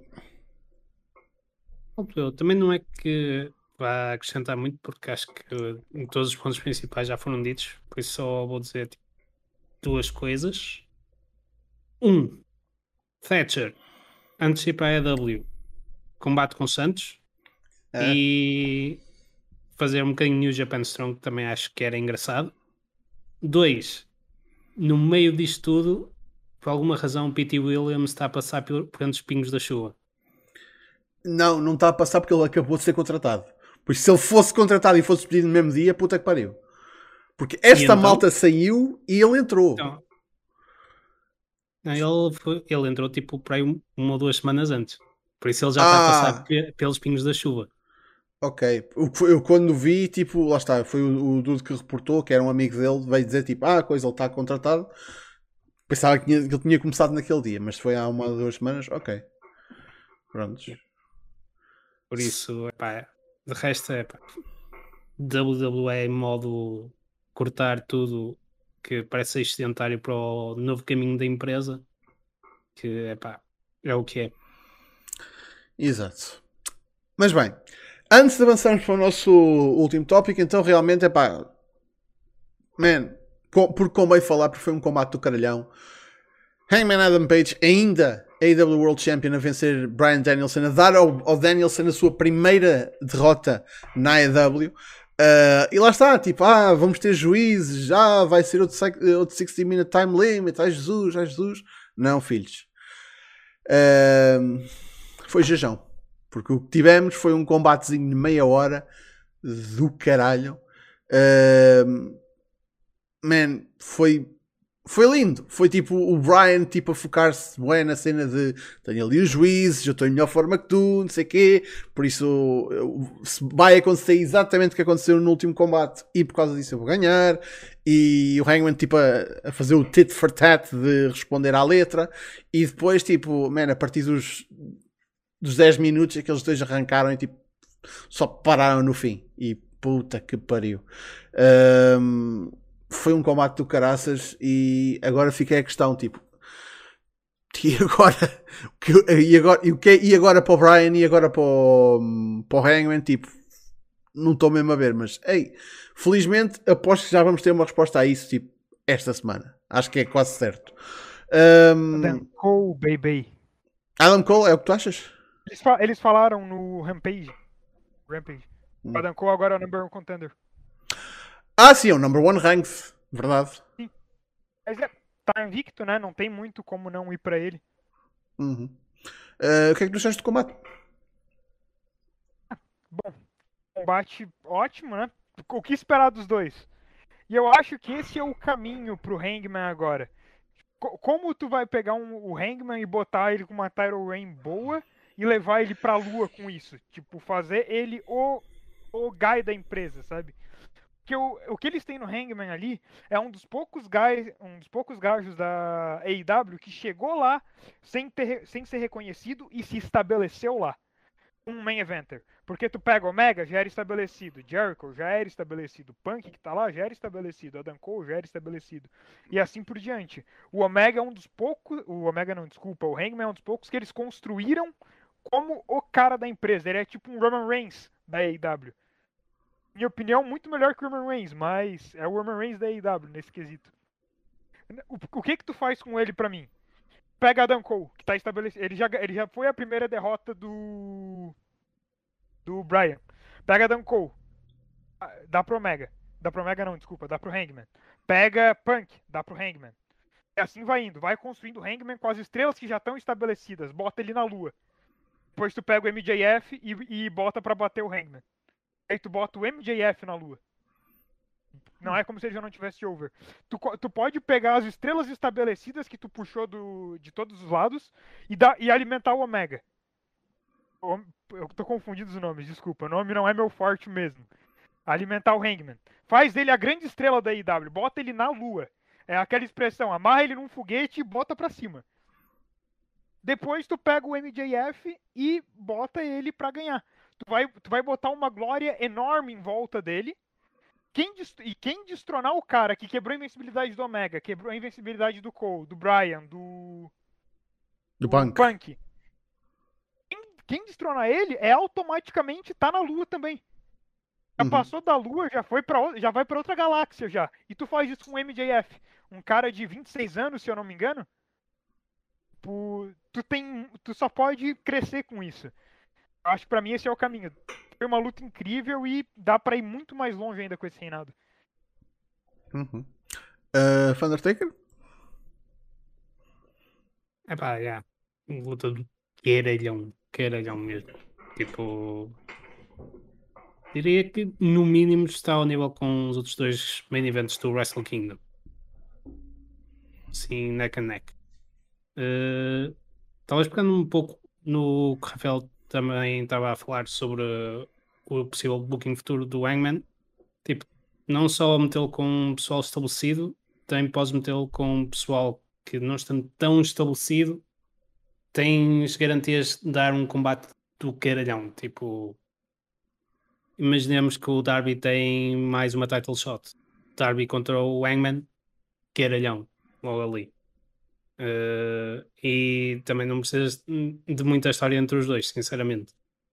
Eh, especialmente se for um daqueles title shots que tu dás tipo num, num Dynamite ou num especial.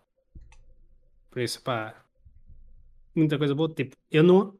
A única cena é que, tipo, eu não acho que o Hangman vai ter um reino super longo. Imagino que ele vai ter, eh, tipo, a- próximo pay-per-view de certeza que ele deve manter o título. Pay-per-view a seguir já não metia todas as minhas fichas aí. Eh, não sei se vocês concordam com esta visão ou não, mas lá está, também sou daqueles que acho que, pelo menos no wrestling americano, é mais o Will a levar o- os faces a fazerem com que o público vá eh, assistir do que, do que o face em si dá a fazer o público assistir. Excluindo casos muito particulares. Eh, que é o caso do Hogan, Steve Austin mais ou menos, mas o Hogan de certeza que é a exceção que confirma a regra. Ou o Moxley, por exemplo. Moxley, é. Moxley limpou tudo. Moxley. Campeão- Campeão face, limpou tudo e mais alguma coisa. Pode? Pá, eu, eu vou-te dar aquela opinião um pouco popular, se calhar, que é eu devo ser o gajo que não está convencido ainda do Hangman como campeão. Ah, e só por um simples motivo. O gajo é ótimo, sim senhora, está over. ah, foi o gajo que, que, que a AEW construiu. Mas eu tenho um, um sério problema numa empresa que tem gajos tipo Brian Danielson, Kenny Omegas e afins em, em ver o, o, o Hangman Page como o exímio melhor gajo no mundo. Ah, e isso para mim é, é- é- Lá está, acho. Isso faz-me crer que o gajo não trata também um reinado muito longo, porque para teres um reinado muito longo tens de ter muitas defesas, para teres muitas defesas tens que limpar tudo e mais alguma coisa, e tipo, a nível de booking vais fazer o quê? Vais criar ilhos ou vais fidar ilhos para, para, para ele constantemente até, até haver um gajo que seja o gajo definitivo. O meu problema é quem é que será o próximo. O MGF, como o Rafael disse, e algo que obviamente já toda a gente teria um bocado à espera quando é que é a vez dele, e é muito é até interessante porque o MGF esteve sempre longe do título. O MGF só teve aquela, a meu ver, eh, se que eu me lembro, só teve aquela feud com o Moxley, não foi? Que Uhum. até fizeram a cena da campanha a presidencial e tudo.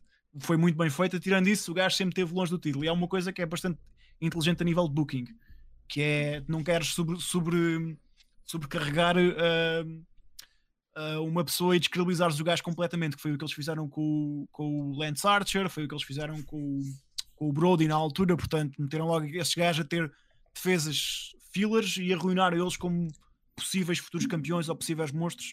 E isso para mim, lá está, há bocado falei um bocado da imaturidade do Tony Khan enquanto o Booker, um, e foi algo que ele próprio já retificou.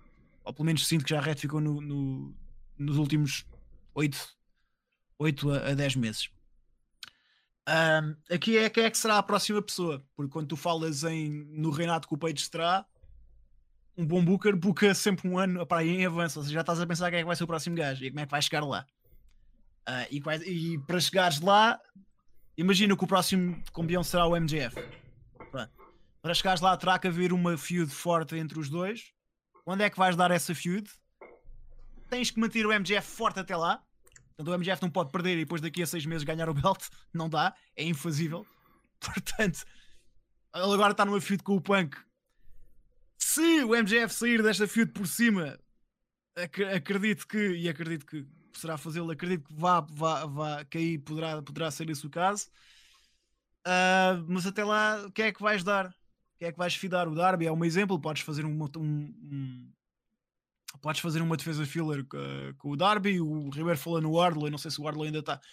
Para isso acontecer, o Wardlow tem que fazer o face turn, tem que quebrar-se da, da cena do MGF e isso, se depois o MGF vai para o belt, isso vai danificá-lo um bocadinho. Oh, mas é uma história lá é, que eles pois. brilhantemente andam já a teasar desde, sei lá, há bem da tempo. É, é, é brilhante mesmo. Nesse aspecto. o- É, é interromper, o... mas o Wardlow não, não precisa fazer o turn no MJF pra ir pro belt, porque ele tem aquele contrato que qualquer título que ele ganhar, ele é obrigado a dar pro MJF.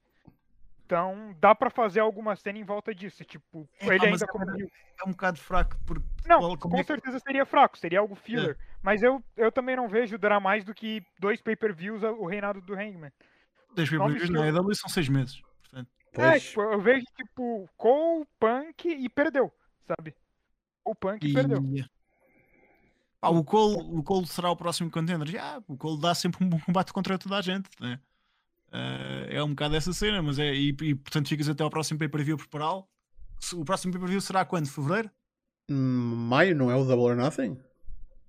É maio? Ok. Ah, não, pera, não há o Revolution, entretanto. O que é que é? Sim, será o Revolution Revolution primeiro. é no início do ano, pá. Revolution costuma ser sempre nesta altura. Tô perdido. Não, não, acho que não. Caralho, Não é o, Revo- é o Revolution, é. O Revolution costuma ser sempre no início, pá. sim, mas eu acho que. Então deve ser tipo para março. Uh, É capaz de ser isso, é. Eu lembro que aquele tag, aquele tag 4 lendário de março. Revolution. É isso, yeah. Não, 6 de março, desculpa. 6 de março. Ah, ok.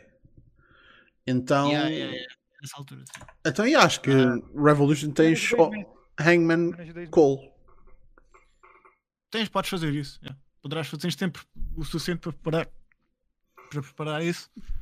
Ah, só que lá está, man, eu não consigo, ver- não consigo ver o Adam Cole a ser aquele. Porque o Moxley, por exemplo, como tu falaste bem, o- é muito mais interessante veres o Will a, a dominar, é muito mais fixe. Uhum. Porque há uma, uma frase bué poética no, no, no storytelling que é em qualquer aspecto de storytelling, seja filmes, seja livros, qualquer história. um, the chase is better than the catch. Portanto, não é Hum. sobre o destino, é sobre o percurso. E, e isto é basicamente se tu vires as grandes, as grandes caminhadas, por exemplo, a história do Hangman Exemplo perfeito, yeah. foi isso, é o exemplo perfeito dessa merda. É uma história extremamente bem construída e tipo, a partir do momento em que ele ganha o belo, para mim o interesse já foi. É essa merda, porque é, é muito mais interessante ver a, ver a caminhada ah, até lá. Ahm, portanto, é muito mais fixe, tipo, o, o Will dominar e tu teres um babyface ah, que finalmente sai, por- sai por cima e, e, e ganha e ter, ter um momento ter um momento de vitória. Ah, portanto, vai ser difícil para mim ver, ver o Eman Page a, a limpar tudo e mais alguma coisa, mas pronto.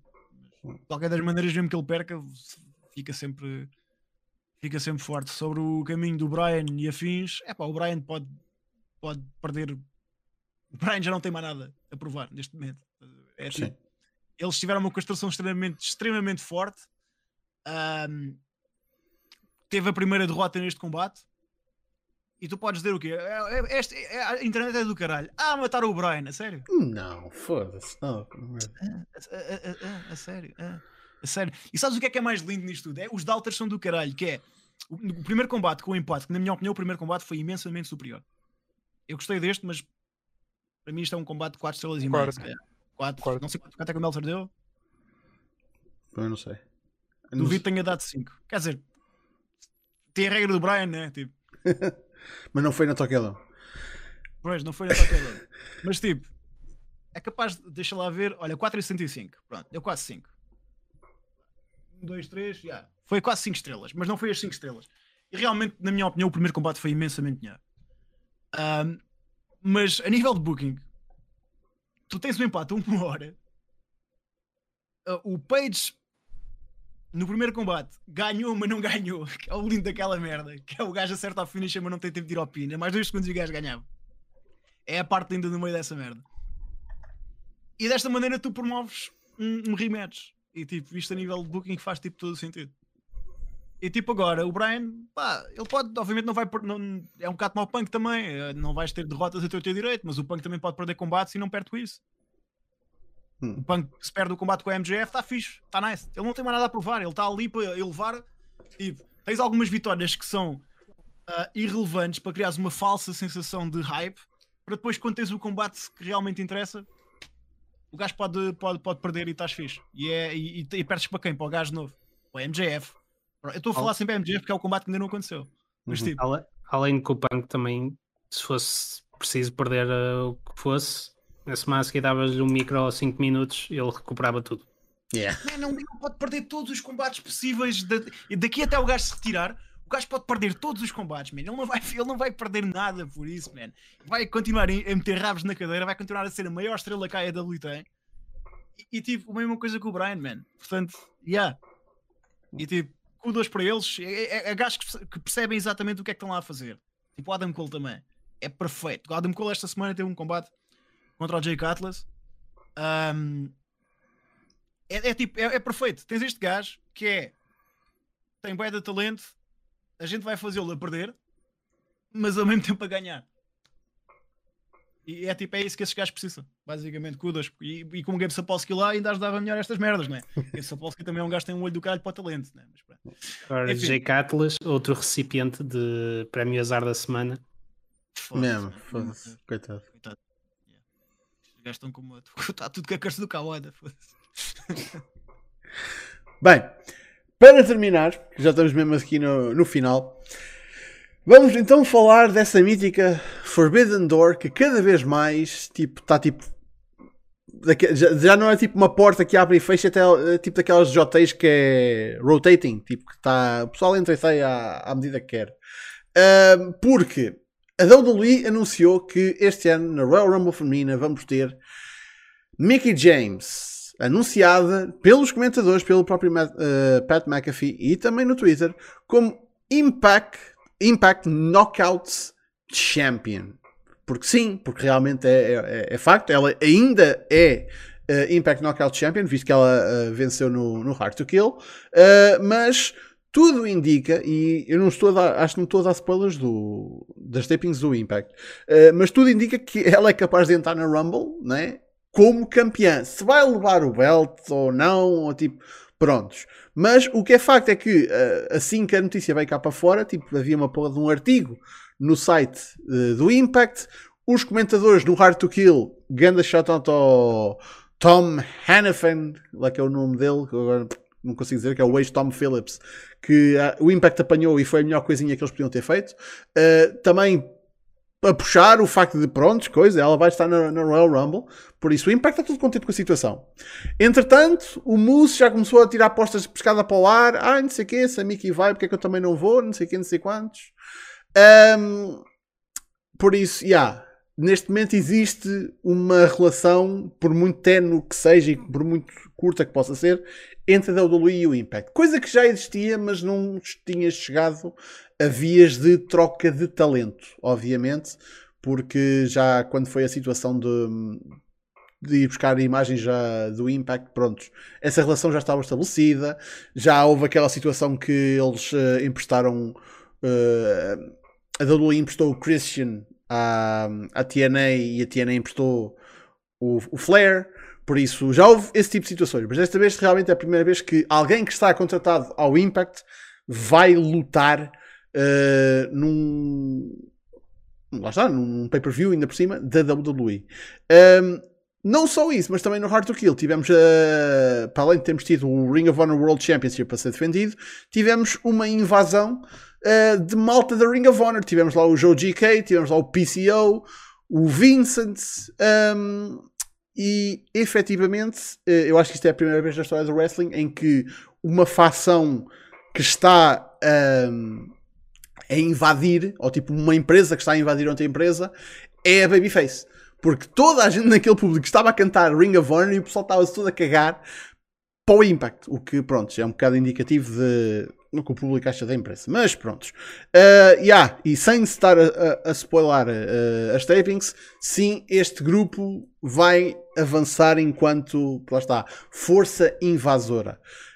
Um, por isso, neste momento, temos o Impact a fazer uh, isto com a Ring of Honor, temos isto com o Impact caralho, né? Por isso, neste momento, o Impact tem bastante coisas interessantes a acontecer com outras empresas.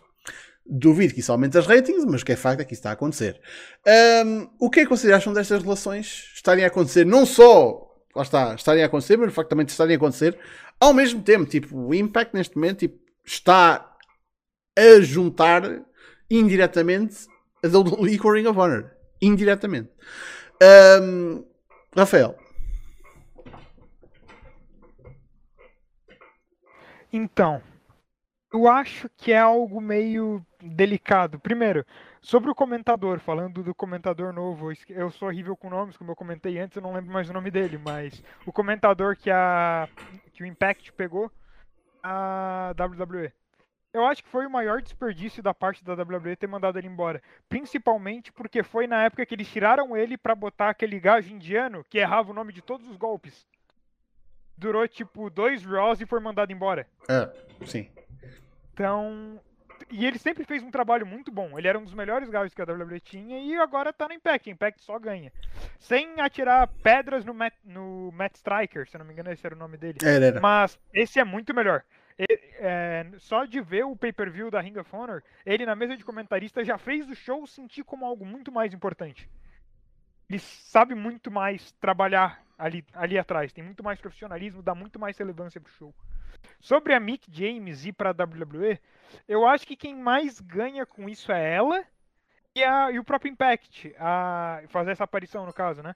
eu não vejo a WWE ganhando muito, é mais no máximo uma tentativa de redenção depois das merdas que a WWE fez com ela. A história do saco de lixo, etc. Para ela é mais, eu acho que isso é mais para ela que para qualquer outra pessoa. A WWE ganha pouco com isso, a... o Impact ganha bastante, e ela ganha ainda mais uma vitória moral, sabe? Hum. A WWE, o máximo que isso acrescenta para ela é um pedido de desculpas. A... Um futuro Hall of Fame para ela, porque ela com certeza vai ser uma Hall of Famer. Ela já é, né? Eu, tipo, já é uma Hall of Famer viva, por mais que ainda não esteja o anel, ela já, já tá lá, não se tem dúvidas disso. E sobre os chutes, o Moose é o gajo mais WWE dentro da Impact atualmente. Ele é, ele é um Lashley praticamente, ele é um Lashley type. Então, eu acho que ele não é tão bom no que ele faz quanto o Lashley.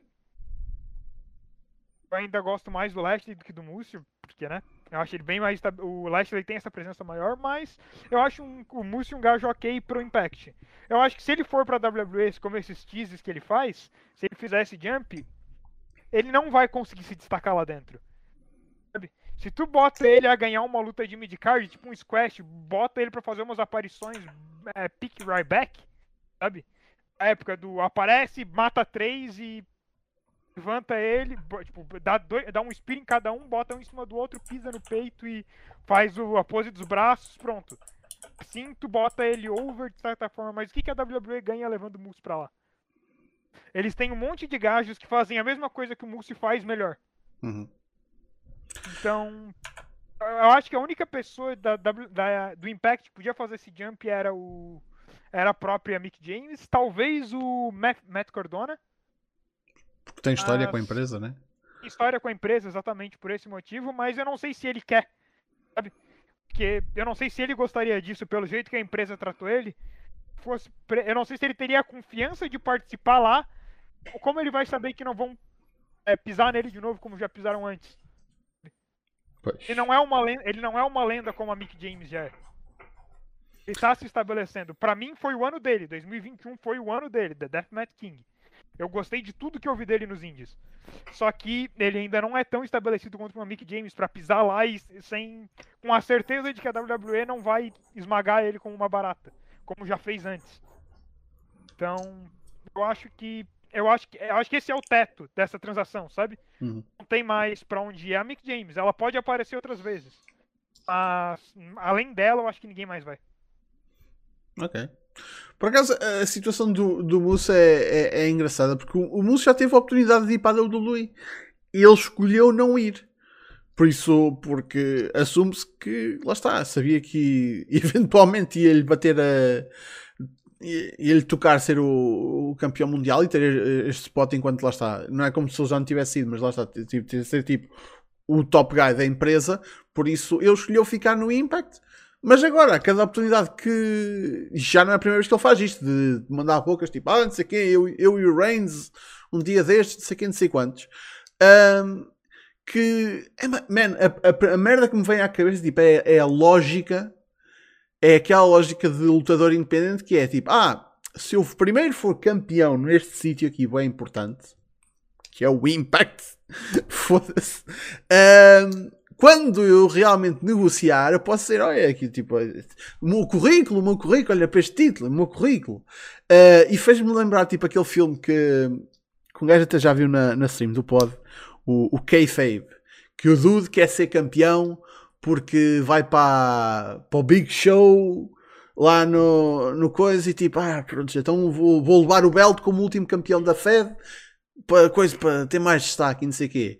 E depois é tipo um pizzas.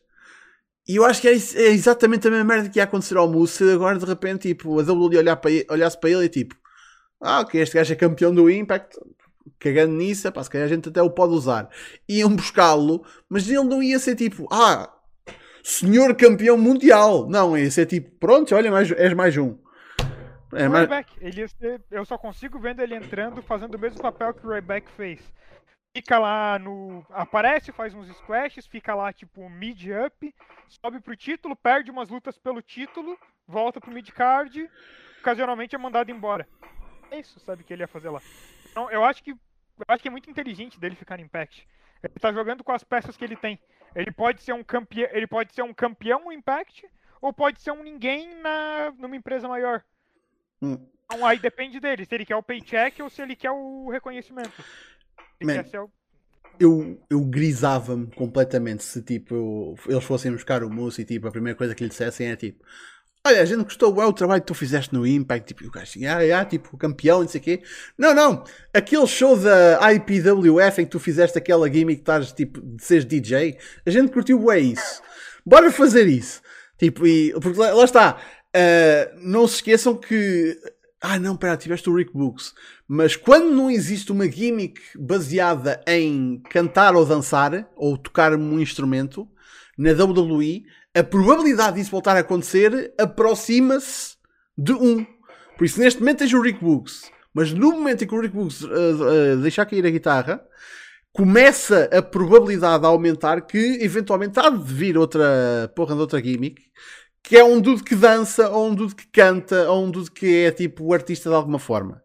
Por isso, man, é, é, é a cena, tipo, isto pode calhar ao mousse. É, é, é o risco. É o risco. Uh... Sou Undertaker. Epá, eu acho que o mais surpreendente no meio disto tudo ainda é podermos dizer num ano em que a WWE vai usar um talento realmente contratado por outra empresa nos seus shows. Tipo, já é algo que não deve acontecer desde os anos, desde os anos 90, quando acabaram a parceria lá com, com o pessoal da luta. Uhum. Por isso, só isso, e especialmente considerando a, a maneira como a WWE uh, eh, book e se auto-percebe como uh, basicamente a, a única empresa que importa, é, digamos que é talvez a coisa mais surpreendente no meio disto. Uh, e ainda assim, pá, muito bom. Mickey James, especialmente se ela receber a indução no Hall of Fame, ultra merecido. Pá, acho que nem preciso me alargar muito sobre isso. Por outro lado, o pessoal da Ring of Honor no Impact. Eu estou aqui a ver os nomes e fico. PCO, Vincent, Mike Bennett, Matt fucking Taven. Get the fuck out of here, brother. A sério, tinham mesmo que ir buscar o Matt fucking Table. Partilho desse sentimento completamente. Ah, Sinceramente. por acaso, o que, que é que disse aqui ah, há um bocado? Yeah, o Ribeiro disse a ser invadido por uma fé de mortos. Tipo, foi o ano passado que houve aquela, hum, aquele Lumberjack match com zombies. Este ano é o Impact que está a fazer o combate com mortos-vivos. Tipo, Já por- faz quase um, um ano desse combate dos zombies. yeah. Por isso, está a bater mesmo no sítio. Ah, a partir Não nem lembrar que ele existiu. Pois, mas a partir de agora, todos os anos, em janeiro, vamos. Não é em outubro que isso faz demasiado sentido ser na, na, na época do Halloween. Em janeiro é o dia da gente, é o mês da gente fazer eh, gimmicks sobrenaturais, ou neste caso, eh, ressuscitar merdas que já deviam ter morrido. Bem, eh, o pod basou, porque eu acho que ele também já tinha dito que não tinha grande opinião acerca disto, por isso, quem diria. Eh, por isso, minha gente, nós vamos ficar por aqui. Muito obrigado pela vossa presença. Um, cá estaremos para a semana para mais um Battle Royale. Por isso, ele não está cá, faça o, o, o plug dele. twitch.tv barra pod underscore GHC. Uh, Quinta-feira ele vai fazer stream de uh, Dynamite. E sexta, sexta não, sábado, próximo SmackDown. Um, vai ser análise aos títulos. Pode ser uh, do Raw, do SmackDown ou da AEW. Qual será? Qual será? Vou ter de esperar para ver. Um, Rafael, muito obrigado pela tua presença mais uma vez. Tu ainda fazes as tuas streams no, no Twitch, volta e meia?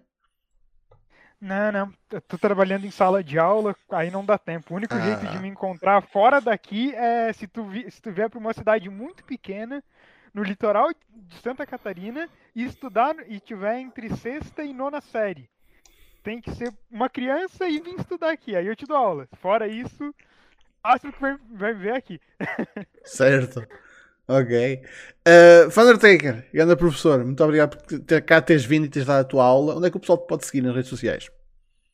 Ah, nas redes sociais podem me seguir sempre no Twitter em FPOF22 eh, e de vez em quando vocês me vão ver dar likes em todos os posts do Satoshi Kojima que referem pão. Uma, uma atividade muito nobre, diga-se passagem. Mas bem, já sabem, pessoal, Facebook, Twitter e tudo na descri- na descrição ou em smartphone.net. Mais uma vez, muito obrigado ao grandíssimo Fontes por ter resubscrito no Twitch. Uh, e, bem, só resta dizer até para a semana, por isso, até lá. Fiquem bem. Ultra caralho.